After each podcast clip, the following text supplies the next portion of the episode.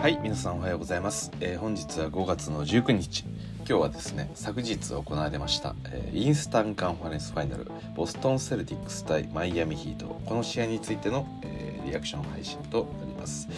で今日はですねちょっとあまり時間もないのでさらっとあの終わってしまいます。で、えーまあ、私が率直に感じた、え印象だったり、まあ、そういったところだけお話しして終わろうかなと思ってます。はい。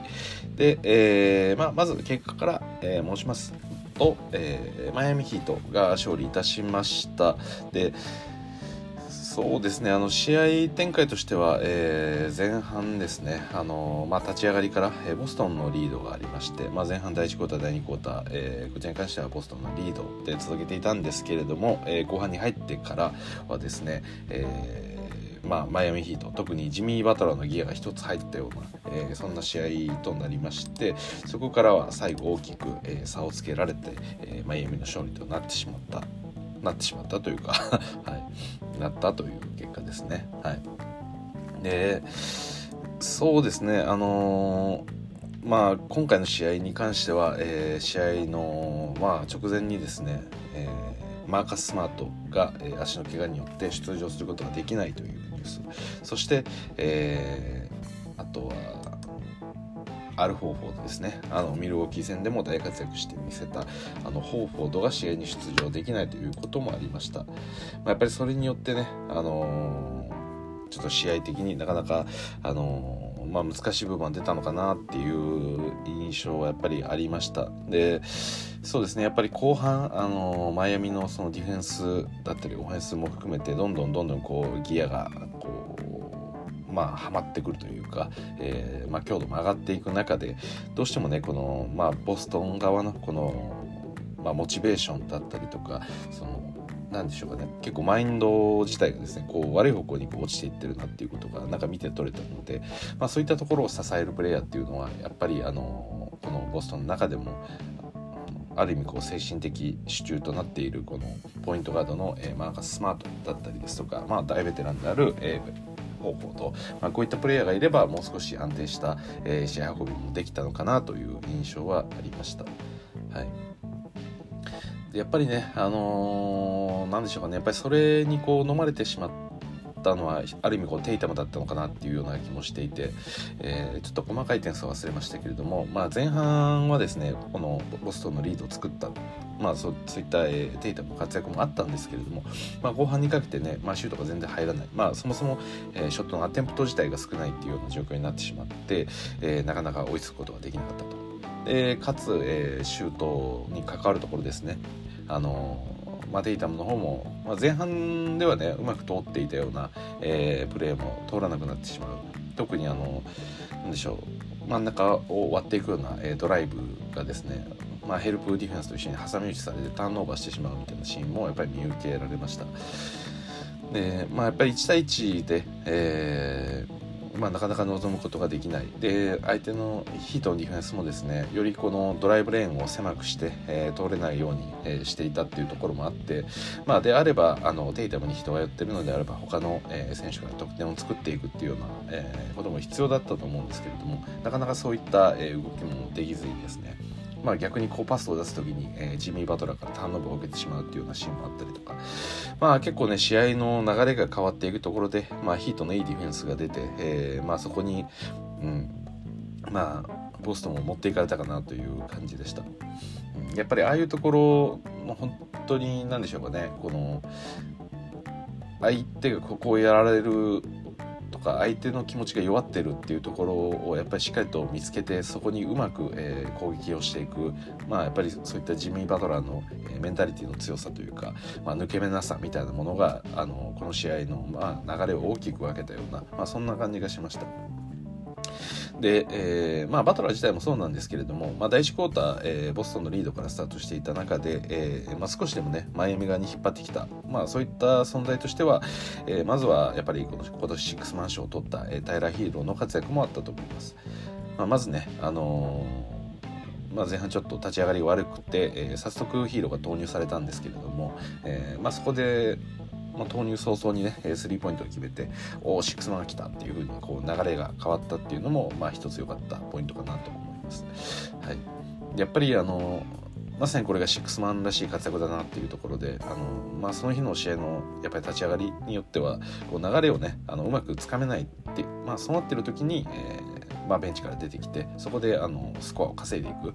それによって、まあ、チームとしては、えー、なんとか自分たちの、えー、でしょうかねこのリズムに乗せていくっていうようなことができるんで、まあ、本当にそういった意味でその、まあ、ヒーローのプレーっていうのも、まあ、一つ重要なポイントだったかなと思います。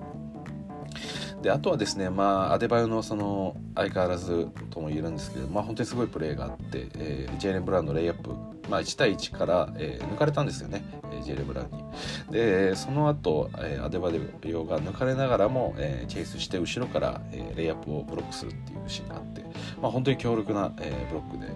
そのレイアップしたボールを思いっきりボードに対して叩きつけたんでそのボールがですねあのリングとバックボードの間にぐさっと刺さるような挟まるような、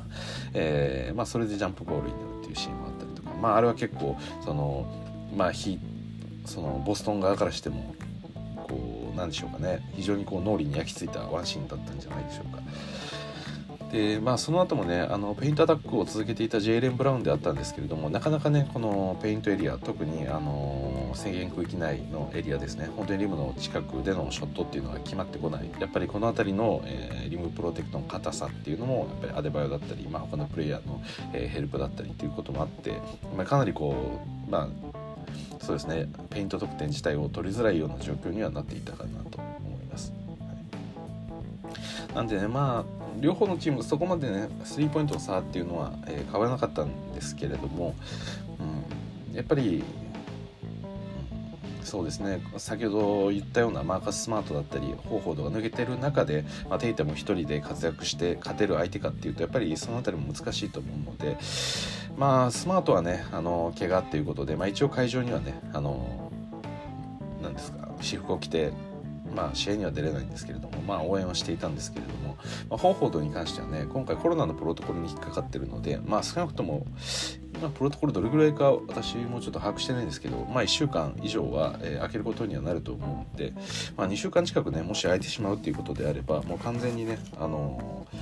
ー、なんでしょうゲゲーム7ぐらいまで引っ張ってもらわないとホーフォード帰ってこれないと思うんで、まあ、2週見る必要があるかどうかっていうのはちょっと私も完全に把握してるわけではないですがただまあそうですね方法では戻れないことを前提前提にもやっていくしかないかなっていうふうには思いますよね。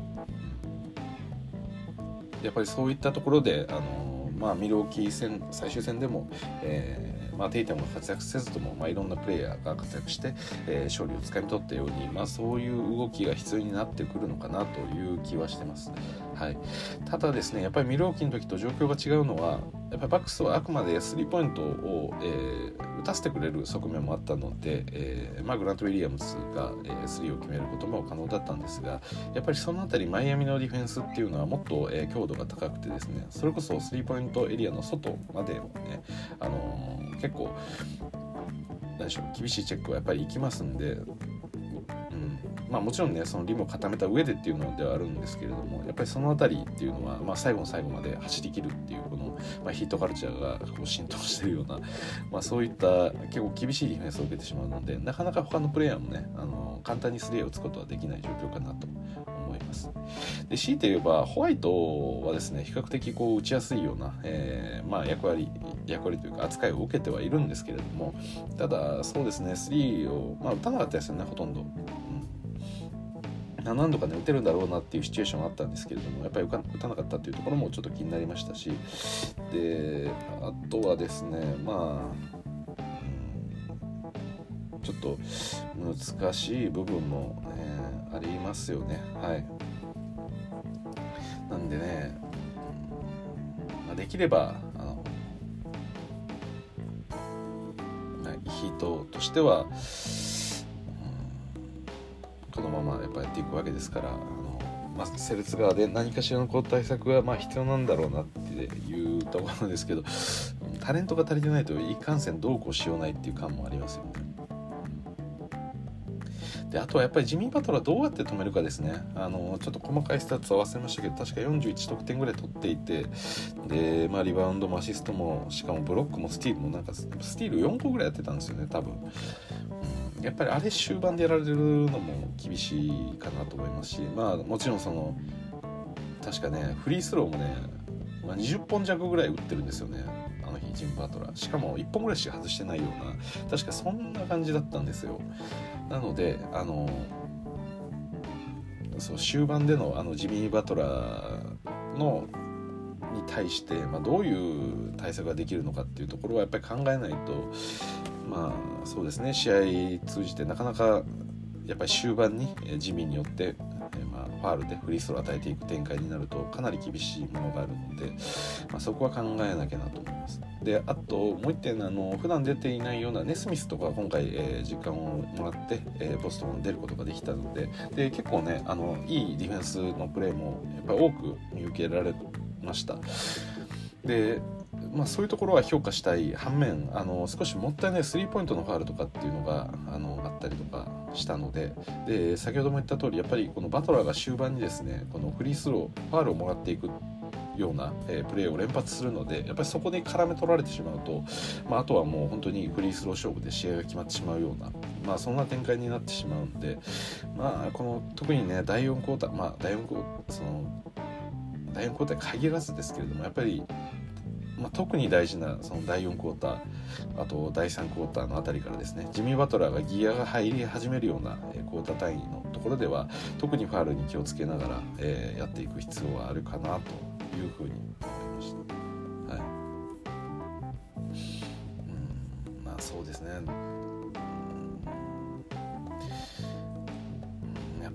はい。なんでまあオフェンスとしてはそのボストンは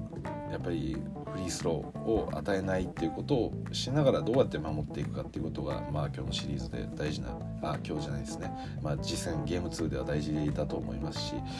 であとは手いったものですよね。はいあのまあ、周りのプレイヤーたちがしっかりと得点取ってくれるっていうことももちろんそうなんですけれどもやっぱり試合終盤になって、まあ、テイタムに対してのその、えー、ディフェンスの強度がかなり上がっていっていた。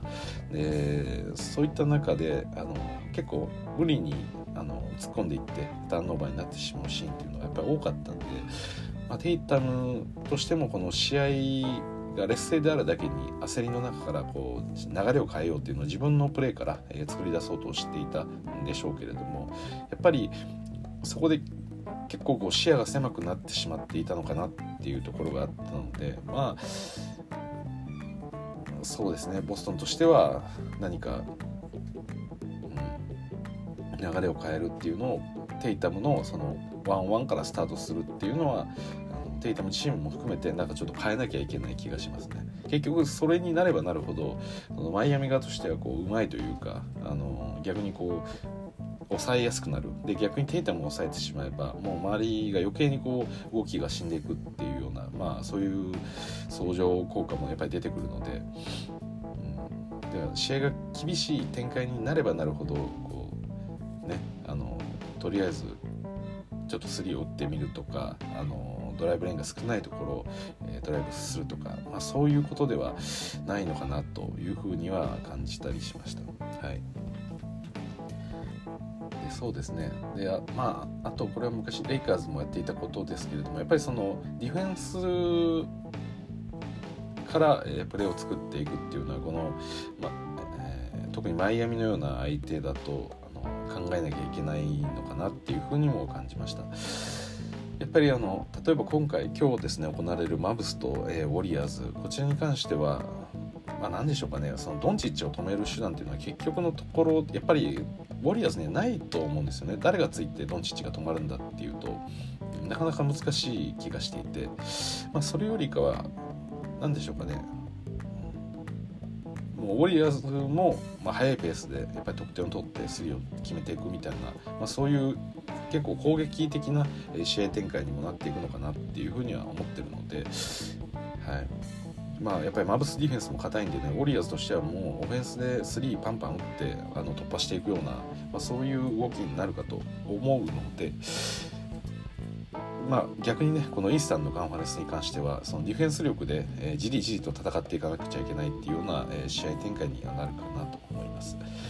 でだからこそあの特にバトラーだったり、まあ、そのヒートカルチャーそのものでもあるんですけれどもなかなかこういったじりじりじりじりあの苦渋をなめ続けながら我慢し続けるっていうことが、まあ、得意なプレイヤーというかあの、まあ、そういった強いメンタリティーを持ってるので本当にね根性勝負でディフェンスで守り勝つぐらいの気持ちでボストンは臨まないとこのシリーズはなかなか難しいような気がしますね。まあ、単純にねその得点力っていう面で見ても、まあ、ちょっと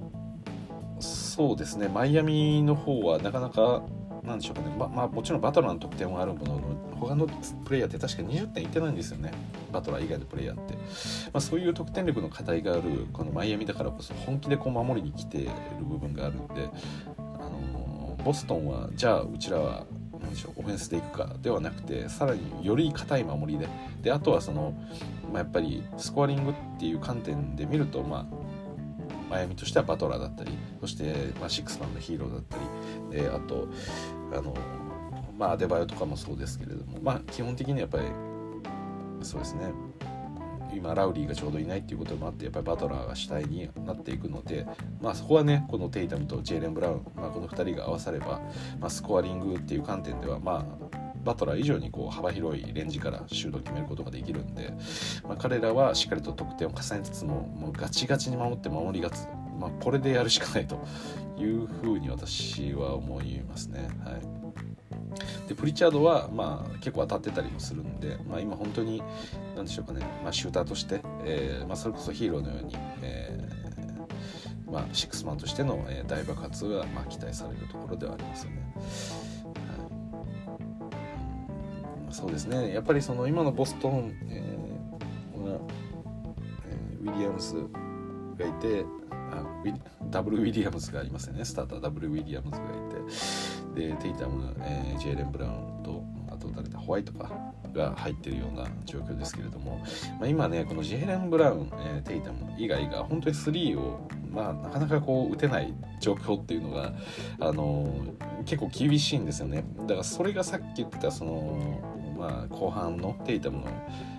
まあ、不振にもやっぱつながっていったと思うんですよね。結局やっぱり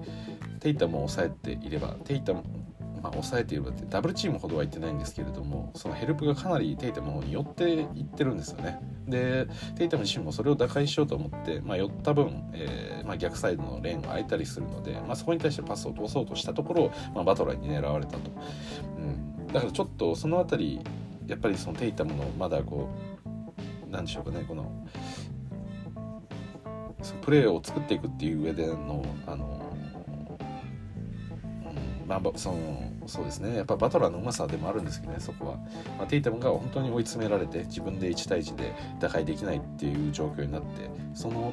心があのこれは自分では難しいからちょっと他のプレイヤーから、えー、得点を作らなきゃいけないってこうどんどんどんどん思考が流れていってるのも多分バトラーレベルになるとこうじろじこう観察してると思うんですよね。でそれがパッとあこのプレイヤー完全にこれやるなっていうことが分かってまあバトラーもそういう風に何でしょうかね、まあ、その時ちょうど左のウイングにテイタムがいて右のウイングに、えー、ジェレム・ランがいて。でまあテイタムとしては、えー、ちょっとトップの位置ですね。あのあたりから、えまあ、ど真ん中を突っ切るようなドライブをしようというふうに言ってたんですけれどもその逆サイドジェレン・ブラン側にいるのが、えー、そのジミー・バトラーがついていてそれが結構手痛めに寄ってたんですよね左サイドの方左ウィングの方にちょっと寄ってたんでじゃあ右が空くだろうっていうパスを、まあ、スティールを狙われたっていうことですよねだからもうジミーが張った罠ですよねこれに関しては。やっぱりそういった、えーまあ、賢く、えー、しかも粘り強く、えー、プレーできるっていうのがジミーのやっぱり最大の強みなので、まあ、特にね厳しい場面になればなるほどジミーはそういったスティールっていうのを、まあ、狙ってくることになるので、まあ、最後までね本当に集中力を切らさずに硬いプレーで勝つしかないっていう本当にね落とせないと思います。そのフリースロー対決になってしかもあのフリースローの確率も高いバトラーとやっぱりやっていくってなると本当に一つのターンオーバーが結構命取りになってくるような、えー、展開にはなるんで、まあ、そういう意味で言うとやっぱりそのターンオーバー特にあのスティールされるっていうことをしっかりと防ぐ。これはあの当たり前なことですけれどもこの厳しいディフェンス争いの、えー、シリーズの中ではもう最重要項目ぐらいあの上がってくると思うんでであとはねこの力で今のテイタムジェイレン・ブラウン彼らが得点を取っていけば、まあ、競り勝つことはそのオフェンス面では多分可能だと思うんですよね。だからまあ今回そのシューターがいない分そのテイタムが厳しい状況になってるっていうのは状況としてはあるもののまあ、じゃあこの今のスターター陣をあのよりこうオフェンシブな、それこそプリチャードを入れるみたいな形にホワイトからプリチャードに変えるとかっていう展開っていうのはまあどうなんでしょうかね。まあ、うん、なかなかうまく機能するのはちょっと難しいかもしれないなっていう気はしますよね。やっぱりそのボストン自体が後半は結構プリシャードの時間帯が増えて、まあ、そこで得点を稼いでこいいと、まあ、実際に試合展開自体大きく点差が開いてしまったんで、まあ、プリチャードに期待するところもあったんでしょうけど、まあ、あれをさ多分さすがにね最初からやると本当にあのジミー・バトラーがプリチャード完全にターゲットするんであのそれはね絶対やめた方がいいと思うんですね試合立ち上がりに関しては固く守ってやっぱやっていくしかないと思うんですよね。はいまあ、まさにその後半自体もそういった、えー、ミスマッチだったりっていうのを、まあ、スイッチさせて徹底的に狙ってくるまあ、NBA では当たり前ですけども、まあ、特に必要にねそこを狙ってきますしでかつファールも稼いでいかれたりとか、まあ、本当にねあのいいことないんであんまりその何でしょうディフェンス面で、えー、ちょっと何ですかね劣るようなプレイヤーっていうのはこのシリーズの中で、まあ、出しどころっていうのを考えないとあのなかなか厳しい、えー、試合展開に持ち込まれるんじゃないかなっていう気がします。はい、なんで私が次回注目するのはやっぱりそのまずはそのディフェンスの強度の部分ですよね。あのそのやっぱり点差が開いていくごとにそのディフェンス面でもあの少しこう強度が失われていったような感覚があったんで、まあ、最後の最後までね、まあ、まあ、極端に言うとオフェンス以上にこうディフェンスを意識し続ける、えー、シリーズに、まあ、それを第一優先でやるという感じですかね。はいまあ、結局テイタムジェイレン・ブラウンであれば多分ワンオンワンからでも打開できるプレイヤーなんでもうそれ以外はもうディフェンスにもう全振りしてしまう。はいうん、なんかまあおそらくゲーム1のプランっていうのもそういう基本的にはそういう考え方だったと思うんですけどもさらにその徹底が必要な気がしますよね。であとはうんちょっとこれはどうなるか分かんないんですけれどもあのまあ、やっぱりジミー・バトラー、えー、シーズン中もそこまで試合にも出ずに、えー、この、まあ、高い順位東の1位ですかねマイアミは、まあ、そういったポジションを掴んでます。であのまあ、プレータイムもしっかりとコントロールしながら、えー、コンディションを整えて、えー、今回本当に優勝を目指してやってるっていうのはあるもののただ結局1試合平均の1試合ごとの単位で見るとやっぱり負荷がかかると後半失速はすると思うんですよね。で先日のサンズの、え、クリス・ポールもやっぱり同様だったんで、まあ、そこに関しては、うん、クリス・ポールに対して、えーマーブスが積極的にやっぱりドンチッチがターゲットにしていきましたよね。でそれで、えーまあ、オフェンス面で結構疲れさせる負担をかけて、まあ、4球働けなくするっていうような、まあ、方法もあったんで、まあ、4球のそのバトラーの仕事ぶり考えるとちょっとできる限りバトラーを消耗させたいっていうところはありますよね。うんただ、まあ、バトラー自身がねそのディフェンスが悪い選手だったらよかったんですけれども、まあ、そういうディフェンスが悪かったりそのミスマッチが起きる選手だったらいいんですけどやっぱそういうところでもないんで狙いづらいっていうのはあるかもしれないんですが、うん、やっぱりでもそのバトラーを疲れさせていくっていうことだったりはその意識していかなきゃいけないかなと思います。まあそれと合わせてね、まあ、たまたまこうファール重なれば、えー、ファールトラブルになってより進みやすい展開にもなるかと思うんでただねやっぱりファール狙いだけでいくっていうのは危険すぎるんでまずはバトラーに対して負荷をかけるような、えー、まあ、そういった動きまあ多分戦術的なそのデザインちょっと私には分かりませんけれども あのやってもらう必要もあるのかなと思います。はい、でテイタムはあとはもう神のように入れまくる、はい、ジェイレン・ブラウンもそうですね。でやっぱり注意するのは終盤での、えー、何でしょうかね。そのスティールですね。はい。まあ、これを期待するしかないです。そうですね。まあオフェンスもねそのワンワンが厳しくなってるんで、うん、だからいろいろやることありますね、まあ、完全にまずギリギリで守って守って守り勝つぐらいの展開じゃないといけないっていう話と、まあえー、まあ、スティールっていうところには十分気をつけなきゃいけない。ターンオーバーは本当にその守り勝ついっていう戦いの中ではもう本当にやばいんで、はい、1個のターンオーバーで試合が変わっちゃうんでそれは絶対になくすようにやると。でオフェンスに関しては、まあ、テイタムと ジェレン・ブランには爆発してもらうであとはやっぱりとはいってもそこに対して厳しいプレッシャーは来るので、えー、まあ、他のプレイヤーから、え、少しでもちょっと可能な限り得点が取れるともう少しやりやすくもなるので、まあ、そういった1対1に依存しすぎない形っていうのを、まあ、今そのディフェンスの硬いメンバーの中で作っていくっていうことが、まあ、大事なのかなというふうに思ってます。はい、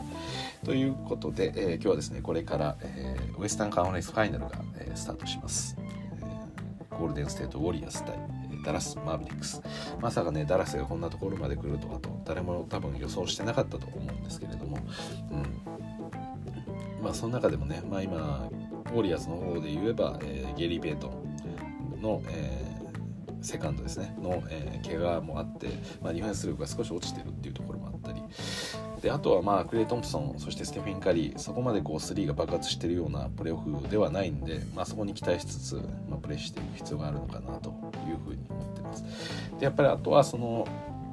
そうですねそのゴールデンステートのディフェンスに対して、まあ、ドンチッチはある程度点は取れるんでしょうが、まあ、ブランソンだったり、えー、あとそうですねディンウィディ、まあ、ディンウィディそうですね本当に波があるようなプレイヤーっていうなんか私は認識が強いんで、まあ、ブランソンは結構このプレーオフの中であの安定的にこう得点を作ってきたプレイヤーなんで、まあ、それがどこまで通用するかっていうところはちょっと期待したい部分かなと思ってます。はい、ただでかいマッチアップラインナップになりそうな気がするんですよね。うん、クミンが先発とかもありえるんじゃないかなと思って。いやこのマブスもスモールバスケットをやっぱりやっていてしかもそれなりに結構体が強いプレイヤーが多いんで多分何でしょうかね。ウォリアーズもスモールでドレーセンターとかやってると、うん、なかなか何でしょう。やっぱり押し込まれるプレーが多くなるような気がするんで、うん、どうですかね、まあ、そういったスターターどういったラインナップで来るのかっていうところでマッチアップがどうなるのかっていうところもちょっと興味深いところですよね。まあ、ドンチッチに対してまあ普通に考えたらウィキンスがつくことになるんでしょうけどただなんかウィキンスよりもなんかドレモンド・グリーンが張り切ってついたりしそうな気もせんでもないっていうことですよね。なのでその辺りがちょっとあの気になるポイントではあります。はい、であとそうですね強いてえばうんそうですね。その、まあ、クレイ・カリーがの3の確率ってもちろんそうなんですけどあとジョーダン・プールですね、まあ、彼がどこまでやれるのかっていうのもこのマブスの試合の、まあ、ステンの中でちょっと見てみたいなって思いはあります、まあ、正直ねあのこの1個前メンフィス・グリズリーズの戦いの中で、まあ、結構ねそのクレイ・トンプソンがあのなんでしょうシュートセレクションが悪いみたいな話っていうのは、まあ、いろんなところからほぼ聞こえてきたんですけれども、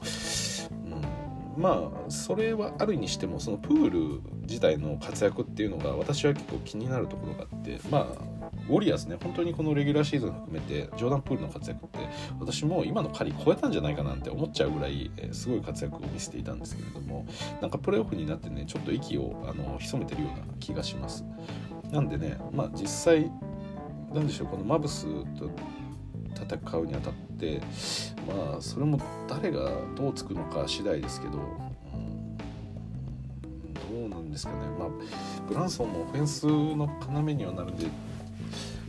誰につくんだろうな。そうですね。まあクリバーとかが、まあ、まあ、例えばドレイについてで、えー、フィニー・スミスが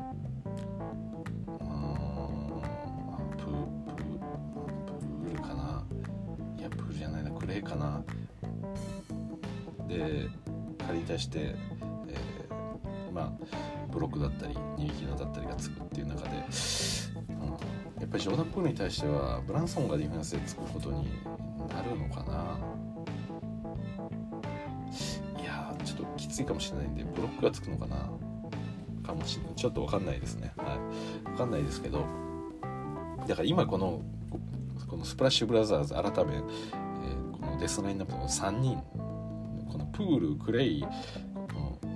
カリーこの3人の誰を一番こう手厚く守るべきなのかっていうところがまあよく分かんないですよね。まあカリーを守るべきなんでしょうけどカリーをもちろん自由にさせて乗らしちゃいけない、まあ、一番のプレイヤーではあると同時にですね。まあうん。ただやっぱり何でしょうかね。多分ウォリアーズにリズムが出てくるのってプールが乗り出したらのような気もせんでもないんですよね。この2人が結構危ない気がしてますね。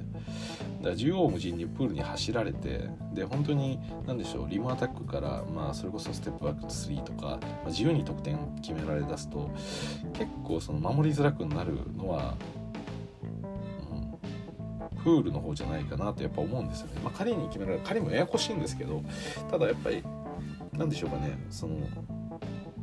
カリーも2ポイントのショットもうまいですけどプールの方が結構厄介なスピードがあるなっていうふうには私はちょっと思ってるんで、う